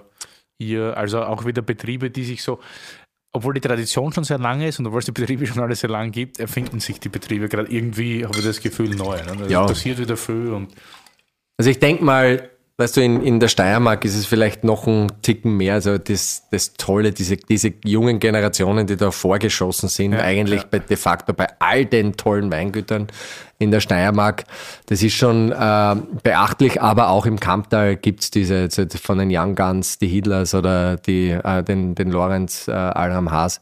Da tut sich was bei uns und das ist gut so. sehr gut, sehr gut. Äh, du hast da einen, einen Rotwein mit, den werden wir dann gleich verkosten. Wie ist das bei, bei dir eigentlich so? Können wir Lena Riesling, wie ist bei euch die Aufteilung oder wie ist generell die Aufteilung? Wie viel Schaumwein wird produziert, wie viel Weißwein, wie viel Rotwein? Harry, kennst du Grüner Veltliner überhaupt? Wen, wen kenne ich? Die, die Rebsorte Grüner Veltliner. Es sagt mir was, habe ich schon mal Ja, gehört, super. aber jetzt bewusst irgendwie getrunken oder nicht, nein. Harry Wein, das Wörterbuch. Grüner Veltliner und nicht grüner Feltiner. Grüner Veltliner oder Weißgipfler ist eine Weißweinrebsorte und Österreichs Geschenk an den Rest der Welt. Die Weine haben eine große Bandbreite von spritzig frisch bis rund und vollmundig, haben neben der Frucht oft auch einen pfeffrig-würzigen Ton in der Nase. Grüner Veltliner ist ein perfekter Essensbegleiter und passt ideal zu Österreichs anderem Geschenk an die Welt, dem Wiener Schnitzel. In Deutschland hat der grüne Veltliner mit Riesling eine starke lokale Konkurrenz. Aber es lohnt sich, ihn zu probieren. Zum Beispiel in der Berliner Freundschaft, der Weinbar von Shelley und Willi, dem dritten und letzten Geschenk Österreichs an die Welt. Okay. Nee, das äh, werden wir ändern, ja. Ja, Grüner müssen wir ändern. Es ist auch in Deutschland immer wieder faszinierend, wie viele Leute nicht wissen, was Grüner Veltliner ist, beziehungsweise wie viele Leute mich fragen, ob ich eigentlich, weil ich aus Österreich bin, den Günther Veltliner kenne. Das muss ein ganz geiler Typ sein, weil der hat seine Machenschaften in fast in jedem Wein aus Österreich. Also es wird tatsächlich noch teilweise vermutet, dass äh, Grüner Veltliner ein Typ ist, der Günther Veltliner heißt. Und ich glaube, das werden wir, werden wir, werden wir bald ändern, nicht? Ich habe auch eine Flasche mitgebracht, also du musst das unbedingt äh, probieren. eine Flasche? Naja, das Ja, wir werden die kann man, das, kosten, das wir muss jetzt einen ja, roten extra für dich, damit du dich mehr an Rotweine gewöhnst. genau. Langsam aber sicher. Langsam aber sicher. Äh, bei uns ist das Split, wir haben nach wie vor einen ziemlich große, ähm, großen Anteil an Grüner Veltliner. Grüner Veltliner ist eben die wichtigste Rebsorte Österreichs, quantitativ, qualitativ sei dahingestellt, aber wir äh, versuchen auch unser Bestes, dass wir sozusagen den Einstiegskampfteil der Rassenveltliner gut hinbekommen, aber halt dann auch die Lagen wie Lahm, Käferberg und Spiegel. Und dann haben wir relativ hohe, ähm, einen hohen Prozentsatz von Riesling im, im Gegensatz zu anderen Weingütern im Kamptal. Also wir sind bei fast über 20 Prozent Riesling. Zöbinger Heiligenstein ist sicher eines der coolsten Rieslinglagen Österreichs. Und da dürfen wir ein Drittel dieses Weinberges bewirtschaften. Das ist schon wirklich toll und jedes Mal super, wenn man da oben ist und oben steht und den Weingarten äh, bearbeitet. Ähm, ja, und dann Hannes ist Hirsch trifft im Weingarten. ja, genau. Und der, der Hannes ist auch gleich nebenan und das sind ein paar andere ganz äh, tolle, aber Hannes macht ganz tollen Herrn Hast du. Riesling oder Veltliner? ähm, also die Rebsorte Riesling ist für mich einzigartig in dem Sinn, dass man sagt, es gibt meines Erachtens keine andere Weißweinrebsorte auf der Welt, die halt in jeder Stilistik hochqualitative Weine produzieren kann. Also halt knochentrocken bis extraktsüß. Da ist Riesling einfach Königin und der Veltliner ist durchaus, wie soll ich sagen, ein bisschen, kann durchaus ein bisschen Rustikalität äh, auch hervorbringen. Aber wenn du ihn zähmst, wenn du den Ertrag fein regulierst, wenn du ihn wirklich vom Rebschnitt weg, bis eben die Trauben gelesen sind, ordentlich behandelst, dann gibt er dir schon auch Großartiges, ja. Und nach Riesling haben wir dann sozusagen die Burgunderfamilie, also Weißburgunder, Grauburgunder, Pinot Noir, Chardonnay, was großteils eben auch für Sekt verwendet wird, aber eben auch trockene, stille Pinot Noirs, die wir machen. Und dann haben wir eben so ein paar Spinnereien wie gelben Muscatella und den machen wir jedes Jahr ein bisschen anders. Also einmal was? Muscatella, Moscato Giallo oder Moscato, wird der, sagt ihr Moscato Muskatnuss. was? Muskatnuss, na, Los! So ist Chinesisch, oder? Mache ich mein Kartoffelpüree. ja. Klar, beste Kartoffelpüree mit Muskatnuss. Hast du noch nie Muscatella getrunken? Macht meine Frau auch immer hinein. Siehst du? Absolut. Siehst du? Aber Ja, das, aber hast du noch nie Muscatella getrunken? Nein. ja, das, also wir müssen zwei Dinge ändern. Veltliner, Muscatella. Heute noch? Ah, nee. Das ist, Ja. Gut. und Meine Wangen Eben- sind bestimmt schon rot. Ja. Muscatella ist ähm, äh, sehr expressiv ähm, in der Aromatik und den machen wir einmal trocken, dann wirklich eisweinmäßig, also je nachdem, was es ja halt hergibt. Und eben hier, äh, was wir jetzt noch im Glase haben, Genau, was ist das? Cabernet Franc. eine Rebsorte, die jetzt nicht unbedingt groß assoziiert wird mit dem Kamptal oder mit Österreich. Ich kapiere das überhaupt nicht. Als ich heute die Flasche in der Kiste gesehen habe, dachte ich, was ist jetzt los? Cabernet Franc? Aber den gibt es schon seit den frühen 80er Jahren bei uns. Also das hat Willi aus einer, ja, ähm, Unfiltriert. Ja genau, unfiltriert, weil wir dem Wein genug Zeit geben, dass es sich von selbst fil- filtriert im, im Fass. Also der lagert 18 Monate in den kleinen Fässern und diese Truppteile, die du im Wein hast, die fallen selbst dann unten de facto am Boden des Fasses. Wir ziehen ihn von oben ab und brauchen ihn dadurch aber dann nach dieser längeren Zeit, also eineinhalb Jahre, nicht mehr filtrieren. Da behältst du, wenn möglich, so viel wie möglich gute, gute Stoffe, ähm, all das, was du im Wein haben möchtest, Was eigentlich im drinnen. Premium-Rotweinbereich eh der Klassiker ist. Ja. Gang und gäbe ist fast, ja. Also du Und es gibt bei euch reinsortigen Cabernet Franc, weil du gern Chlorochard trinkst in deiner Freizeit. U unter anderem, genau, also das gab es ja natürlich schon vorher. Bis 2009 gab es äh, den Cabernet Franc Vincent, also Vincent ist äh, der ältere Sohn von Willi. Und ähm, dann wurde er küvettiert, assembliert mit Merlot, auch erfolgreich, aber nur die reine Expression und Ausdruck von Cabernet Franc, wenn du ihn richtig machst, das kann schon wirklich ganz groß sein. Und das ist sozusagen, das ist eine Bordeaux-Rebsorte, aber die in kühlen Klimate durchaus burgundische Anklänge bekommt. Und das ist eben diese Symbiose von, Die Menschen aus Chinon würden dich jetzt schlagen. hoffen, hoffentlich nicht. ähm, nur, genau, und jetzt sind wir das erste Mal zurück mit 2018. Der Wein ist noch nicht draußen, also das ist hier de facto äh, Premiere, äh, dass wir den mal äh, zeigen.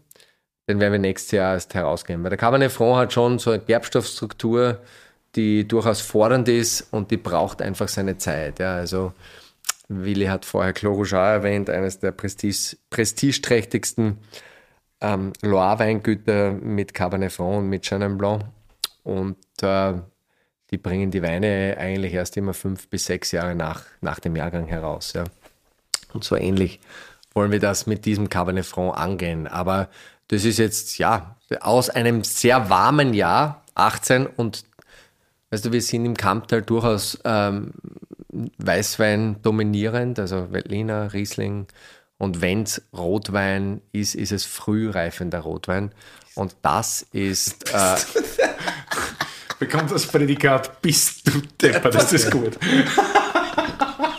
ja, Ah, da kommt der Jens, schau, da steht er schon. gleich um die Ecke wieder. Wow, das pfeift.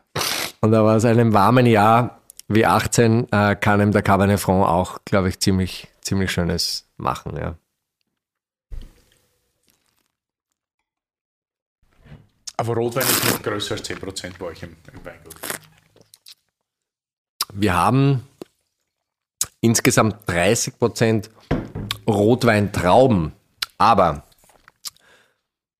viel wird für den Sekt auch hergenommen und für den Rosé-Stillwein.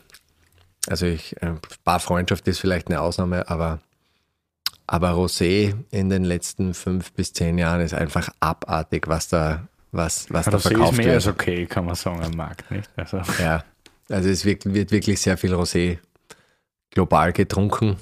Und das heißt, wir machen dann ungefähr an die 15 bis 20 Prozent Stillwein rot von diesen 30 Prozent. Rosé war auf jeden Fall mein, mein, eigentlich so mein Einstieg. So, weil ich, äh, Was war das? Kannst du? keine Ahnung, das war vor, schon vor 15 Jahren oder so, waren, sind wir immer in der Triftstraße, weil wir vorhin darüber geredet haben, deswegen musste ich so drüber lachen. Ähm, Wahrscheinlich nichts ein Italiener, war Italiener auf jeden Fall und da sind wir immer vor meinen Gigs, sind wir immer da essen gegangen, also in meinen Berlinern Gigs, sind wir da essen gegangen und wir halt eigentlich entweder Bier denn oder irgendwas Hartes gleich, sondern meinte der Typ halt und der Kumpel, der uns da hingebracht hat, immer so, nein, du musst Wein trinken. So. Weißwein war so, äh, und Rotwein war so, wie jetzt immer noch so, äh. Und dann war so, ja, probier mal Roséwein. Und Roséwein war genau die Mitte von dem, was ich trinken konnte. So. Und deswegen war halt immer dann, wenn Wein, Roséwein. Rosé. Was das für ein Wein war, das war mir scheißegal. das war, also zu der Zeit hat mich das nicht interessiert, überhaupt nicht. Also in keinster Weise. Es war einfach nur passend zum Essen, nicht zu so gutem italienischen Essen. War dann so, okay, trinken wir jetzt eben kein Jim Beam Cola ja, oder ja, ja. Äh, ein Bier oder so, sondern dann schon Wein passend dann zu dem Italiener dann. Und dann war so, ja, okay, ich trinke Roséwein. Der ging dann noch klar, einfach so. Da habe ich eine hervorragende Anekdote. Wir hatten mal drei Gäste in der Bar. Das war ein Typ mit Zwillingsschwestern. Und er kam herein und ich und Shelly dachten schon, okay, die sind im falschen Lokal, das kann nicht funktionieren, das kann nicht passen. Und setzte sich hin, bestellt die Weinkarte und wir so schon im Vorhinein so, was bestellt er jetzt? Die gehen gleich wieder, dachten wir, wir waren uns sicher. Und es gibt von, von einem spanischen Weingut, äh, Lopez de Heredia, einen Rosé, Rosado. Und das ist wirklich Tonton, ja. sau, sau selten. Also wir bekommen im Jahr, weiß ich nicht, wenn es gut geht, zwölf Flaschen für die Bar. Und kostet auch Geld, also kostet bei uns auf der Karte 90 Euro jetzt. Und er bestellt diese Flasche. Und dann sagt der Shelly so zu mir, ey, wir geben die jetzt sicher nicht her, wir fragen den vorher, warum er die trinken will. So, weißt du, weißt du, einfach so die Credibility des Gastes irgendwie zu, zu checken. So, so, hat er die Flasche Assi, verdient Alter. oder sagen oder wir, nee, ist aus, so, das ist ein Weinkartenfehler. Passiert, passiert manchmal. Und dann sagt der Typ, das ist ganz einfach. Sie trinkt gerne rot, sie trinkt gerne weiß und ich trinke gerne Rioja. The best of three worlds. Ja, wirklich. Ja, ja, cool. So witzig. Und dann dachten wir, die Geschichte ist so geil, dann müssen wir die Flasche geben. Ja. Und hat sie ihm aber so, getaugt? Ja, dem richtig taugt. Ja? Mir, hat er mehrere das, Flaschen bestellt dann? Gefällt mir, dass du das so, nee, das war die eine, aber das reichte dann auch dementsprechend. Ja. Aber tolles Weingut, ja. Sehr gutes Weingut. Aber so kann man auch sagen, also was hast du noch vor mit Weingut Bründelmeier in den nächsten Jahren? Was passiert? Wird es noch mehr Innovation geben? Wird mehr in die Richtung gehen? Also so auf Präzision gearbeitet, mehr Zuspitzung von Lagen? Ja, ich, ich glaube schon, obwohl so eine Art Filetierung von den weiteren, äh, von den bestehenden Lagen wird es in, in dem Sinn nicht großartig gehen, glaube ich. Also unser Portfolio ist groß genug. Da geht es vielleicht ähm, den Weg so weiter zu gestalten. Also wir haben jetzt da durchaus ähm, einiges auf, äh, auf die Schiene gebracht und, und wir versuchen so gut wie möglich halt das, das, präzise in die Flasche zu bekommen, aber auch mit einer Leichtigkeit und einer Verständlichkeit. Und dann gibt es aber eben auch Weine wie, wie im Heiligenstein. Ich glaube, beim Chardonnay, beim Stillwein äh, sind wir jetzt auch in einem, an einem Niveau angelangt, wo, wo wir sehr zufrieden sind. Also da gibt es nur so ein paar Stellschrauben einfach zu justieren im Rotweinbereich ist, äh, war meines Erachtens immer ein bisschen so eine Luft nach oben und ich glaube, da sind wir jetzt wirklich am, am sehr, sehr guten Weg. Ähm, und das alles eben mit dem Team und mit der Familie dahinter, das, das macht schon Spaß. Jetzt, ich habe äh, jetzt keinen fünf oder zehn Jahresplan ganz klar, wo ich sage, das wird noch unbedingt äh, vollzogen oder gemacht. Also ähm, solche Dinge wie den Brüttner Tür, den wollen wir nicht verlieren. Also solche Dinge kommt, kommen wieder ja, in, Gott sei auf Dank die Flasche. Bombe. Richtig, ja. richtig gut. Äh, habt ihr gemerkt bei dieser Entwicklung oder Umstellung, die ich ja als Heavy-User relativ positiv sehe und finde, dass der ein oder andere Endverbraucher, also viel mit Armin Temment geredet, der hat ja auch eine sehr große Entwicklung in den letzten Jahren vollzogen oder die Familie. Äh, merkt man dann, dass der eine oder andere Endverbraucher kommt und sagt, was macht ihr da für einen Scheiß? Plötzlich schmeckt es nicht mehr, weil das hat plötzlich Säure und das hat Kanten und oder ist das nicht so, weil, weil die Entwicklung vielleicht langfristiger war? Oder? Ähm, ich sage mal so, in den, in, vielleicht in den ersten zwei Jahren, wo ich angekommen bin, ja, da, da, da hat man es vielleicht schon, schon e-, eher gemerkt, das war aber auch dem Jahrgang geschuldet ein wenig, also so 16, das war ja doch ein relativ äh, bekannter Jahrgang und Säure betont. Und dann auch noch vielleicht ähm, ein bisschen frisches Blut hinein. Es war ähm, ein, vielleicht ein wenig zu vieles Guten dort und da, aber ähm, wir haben natürlich einige Kunden vielleicht, jetzt würde ich nicht sagen verstört, aber in dem Sinn überrascht mit ähm, einer gewissen äh, anderen Stilistik dort und da, aber das ist jetzt da auch, das, ähm, man muss das sanft machen und auch den, die Zunge ja auch ein bisschen trimmen und trainieren, dann funktioniert das schon auch. Und noch einmal, also wir haben, du kennst vielleicht ja eh von deinen Wein- und Co-Zeiten den L&T, grüner Berliner, leicht und trocken, das ist ein ganz, ganz ein, ein äh, unkomplizierter Einstiegs-Veltliner mit 10,5, 11 Volumensprozent Alkohol. Und das, das sage ich ganz ehrlich, darf und soll nach wie vor flutschen. Also das, und wir sehen es auch, dass das flutscht. Ja. L und D steht für leicht und trocken. Leicht und trocken, genau. Okay. ähm, und, und, das ist ähm, deiner, Harry, das ist deiner. Ja? Leicht und trocken? Ah, ich brauche es eher nee. feucht und du weißt. Aber ich tausche mich auch regelmäßig mit dem Armin aus und ähm, das ist schon auch toll, was äh, er mit dem Weingut jetzt bis äh, dorthin gemacht hat, äh, mit der, dem Weingut Thement. Und jetzt war ich gerade einmal in, in, einem Restaurant in, in Wien, Weinbegleitung mit serviert und immer blind natürlich. Das ist einfach unser Spiel. Also wir wollen nicht wissen, was das ist.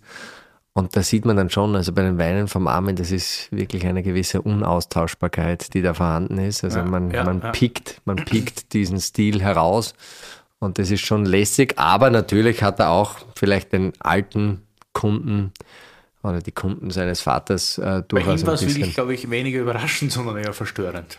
Ja, ja, also, genau. ja. Obwohl ich es liebe. Also ich, ich hoffe, wir haben die Themen jetzt auch noch hier bald mal genau. die Zusage gibt. Ich hoffe, man findet einen Termin. Das sind tolle Weine. Ja. Und ähm, ja, und mit uns, also wir, wir sind. Wir sind am Weg mit den verschiedenen Weinen. Wie gesagt, wenn es so mal in die Lagenlinie ähm, geht, dann gibt es für uns eigentlich keinen Kompromiss und da wollen wir die klare puristische Linie durchziehen und das, äh, das soll schon so bleiben. Das ist schon ist schon gut so. Merkt man. Das ist wirklich, wirklich beeindruckend. Also die Entwicklung der letzten Jahre, ich bin überaus positiv überrascht und sehr, ja, ich meine auch der Cabernet Franc. Die Flasche gehört mir. Ja, gerne. Ich glaube, glaub, glaub, Harry hat nichts dagegen. Überhaupt nichts. Gar nichts. Ich nehme die da, die da in dem Pappkarton wow. ist. Wirklich, wirklich gut. Würde ich fast sagen, fast so gut wie ein richtig guter Blaufränkisch. Ah, bitte. Hast du, hast du da was über Willst was wissen von uns noch? Um, ähm, ich, äh, gerne, ja. Ich glaube, dazu um, brauche ich was zu trinken. Also, ich glaube, er stellt ja, sehr krasse glaub, Fragen. Ich, ich, krasse Fragen. Ja, du, du brauchst ein Glas. Hol dann weißen Spritzer. Hol also, Spritzer. Während, während du hingehst, dann fange ich mal mit dem Willi an. Ja? Ähm, jetzt, du bist ja wirklich gut vernetzt in der Gastronomie und hast halt dementsprechend verdammt gute Erfahrung diesbezüglich, vor allem im deutschsprachigen Raum. Und jetzt so, wenn du nach diesen Stationen, äh, Lütjensee, Wein und Co., wie Cordoba und jetzt, jetzt eben Freundschaft, wenn du dir diese Entwicklung im F&B anschaust und in den Weinkonzepten, wenn's, wenn's jetzt der, wenn Sky, Sky is the limit, ja, also es gibt keine finanziellen Vorgaben, was, was wäre sozusagen deinem Wunsch nach ein Projekt, das du verwirklichen möchtest in der F&B-Weinszene? Wie würde das Konzept ausschauen? Und, und wo würdest du es machen? Geil. Gute Frage. Hochkomplexe Frage. Äh, ich. Es hat besser mit Torah und Adiletten zu tun. Ganz ehrlich. ich, ich bin seit, also ich mache jetzt gemeinsam mit dem Shelly und mit den anderen Partnern seit drei Jahren die Freundschaft. Also brutto drei Jahre, netto zwei Jahre wegen dem tollen Corona. Und ich muss ehrlich sagen, ich kann mir, ich kann mir tatsächlich nichts Cooleres vorstellen. Das funktioniert im Moment so gut und Shelly rockt nicht die Weinkarte, er fickt die Weinkarte. Er macht und, und auch im, ja, Entschuldigung, aber also so in der Zusammenarbeit ist das alles gerade so super und Berlin, ich weiß nicht, ich wollte nie nach Berlin, das war ein Riesenunfall, dass ich in Berlin gelandet bin, aber ich, ich will hier nicht mehr weg. irgendwie. Und das ist eine Stadt, wo sich so viele Menschen treffen, die eigentlich eh alle nicht von hier kommen, sondern aus verschiedenen Städten. Also es ist so vielleicht vergleichbar ein bisschen mit, mit New York City im sehr, sehr kleinen Rahmen. Ja. Und deshalb, ich wüsste es gar nicht, London wäre mir zu stressig, New York auch irgendwie. Und hier, was also vielleicht auch ein bisschen gemütlich, aber als Österreicher hat man hier so ein bisschen den Ösi-Bonus in Deutschland oder Berlin und das, das, das ist echt, Das, das, ja, das ist viel da wert man vielleicht. Keine Ahnung, ja.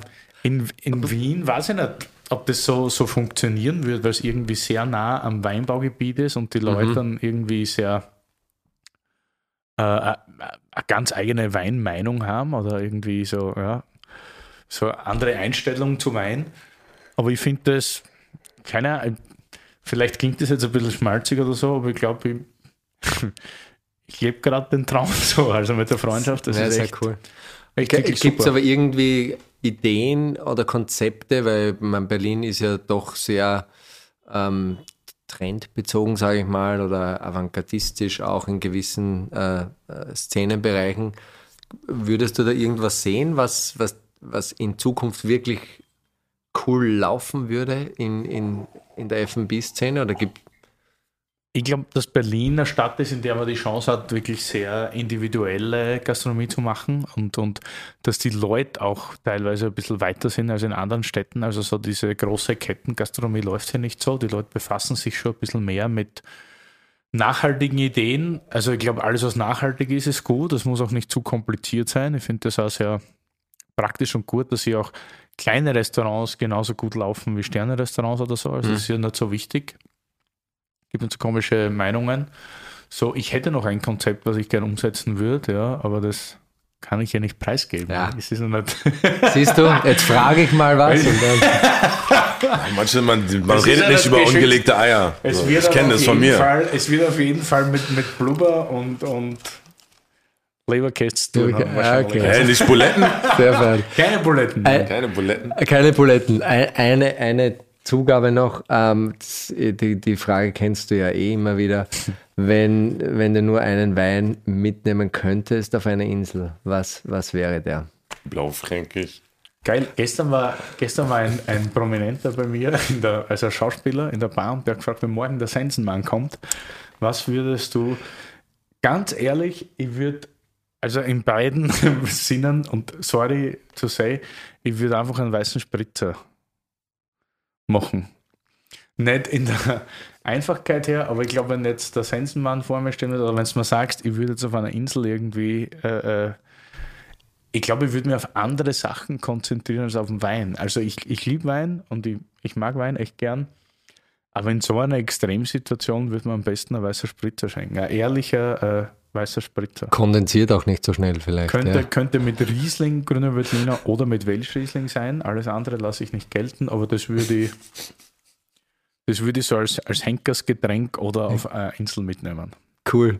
Weil schmeckt mir und muss ich nicht viel nachdenken. Und, Down to earth. genau. Knallt. Sehr fein. Aber eine. Erfrischend knallt. Damit bin ich halt aufgewachsen. Also Ja. Ist auch in Ordnung. Ja, sehr Jetzt cool. kommt's. Harry, jetzt, jetzt hast du was im Glas, jetzt bist du bereit. Ähm, so in den, in den letzten Jahren, beziehungsweise fast Jahrzehnten, verschlug es ja immer mal Musiker, darunter auch Rapper. Ähm, Jay-Z zum Beispiel hat eine äh, Champagner-Marke gekauft und dann jetzt wieder Anteile verkauft, glaube ich. Und dann gab es auch, Sting hat sein Weingut in, äh, in, in Italien. Wenn, wenn du die Möglichkeit hättest, so ein Weingut ähm, zu kreieren oder, oder wo würdest du es platzieren und, und welchen Wein würdest du daraus machen? Als krass. Artist. Das wäre in der, Frage, in der Folge 27 leichter gewesen. Also jetzt einfach durch ähm, den starken Einfluss von euch, so, also ihm auch und dir und halt viel Österreich, wäre es denn auf jeden Fall in Österreich momentan noch so, auf jeden Fall. Weil was mir sehr zugesagt hat, war zum Beispiel dieses Gut Ogau, auf jeden Fall. Cool. Also das, ich mag halt dieses mondgesteuerte und so. So, so das gefällt mir sehr. So, ich bin da sehr nature-mäßig, so was das angeht, so und ähm, Und stilistisch, wo, wie, wie würde dein Wein ausschauen? Wie, der wie würdest wäre du ihn beschreiben? der wär ein Riesling auf jeden Fall dann, glaube ich, eher. Cool. Und der wäre ein bisschen so süßlich, süffig, so. Aber trotzdem, also ich glaube, noch prickelnder als die Rieslinge, die ich sonst kenne, obwohl ich eigentlich die Erfahrung gemacht habe mit so. Das, Also- da, das darf. Was? Biodynamischen Riesling-Kabinett aus Österreich. Das gibt's auch nicht. Also, Ja, aber deswegen. There you du? ja, aber das, Ja. das wäre es eher. Also es, es müsste was, weil ich denn. Ich mag dieses Prickelnde, aber es muss fruchtig, erfrischend sein, auf jeden Fall. Und gerade wenn du äh, lange Nächte durch hast oder so, oder beim Essen, dann muss das uplifting sein. ja, ja, genau. Tänzeln, Ballerina. Tänzeln, jawohl. So, Ja. so muss das Genau. sein. Und ähm, Das ist entweder Sprudel, Genau. Sekt, Champagner Ja, oder ja. du brauchst mal so ein Kabinettchen mit. genau. Ja. Das wäre das, was ich machen würde. Okay. Auf jeden Fall. Sehr fein. Ja, also ich meine, eine feine Zugabe wäre jetzt so sozusagen ein weininspirierender Freestyle-Rap from Ja, ich kann kein Okay, Freestyle. aber- Ich habe noch Ah, nie Freestyle. Ich habe noch nie Freestyle, Freestyle, gemacht. ah. Weil ich, ich habe das früher probiert, immer, natürlich am ist nicht Anfang. leicht, oder? Äh, nee. Ähm, und ich habe es dann einfach sein lassen. So, weil ich dann äh, bestimmte im Umfeld sowas wie Emo, zum Beispiel, das ist ein Typ, der uns damals gefunden hat aus Bremen. Unfassbarer, krasser Freestyler war. MC, mit MC René war ich viel unterwegs. So todeskrasser Freestyler, denn Sammy Deluxe kennengelernt, Das, also das ist krasseste Freestyle ever, so. Und den, ich weiß noch, wo ich das erste Mal Sammy Deluxe gesehen habe, da war für mich klar, ich werde nie wieder freestylen, so. Das passiert natürlich, das wird ihm wahrscheinlich irgendwann passieren, wenn wir dann noch länger in der Freundschaft dann sind, so, dann werde ich vielleicht irgendwann dann mal so auf guten paar Weinchen äh, mal einen Freestyle Kurz kicken, mal. so. Dann klappt es, es klappt auf jeden Fall, wenn man, dann, dann nimmst du es auf, Wille, bitte. dann schickst du es ihm. Genau. Aber so habe ich einfach irgendwann dann gesagt, so nein, Freestyle ist dann, das ist dann nicht äh, appropriate, das ist nicht richtig. ja. Ich lasse das lieber. Ich lasse das alles- Leute, Leute machen, gut. die es dann drauf haben einfach. ja. Ich kann dir irgendwann mal, einen, ich kann dir irgendwann mal einen, einen Song machen. Den mache ich dann für die Freundschaft, für das nächste Geburtstag. Wann ist Freundschaft Geburtstag?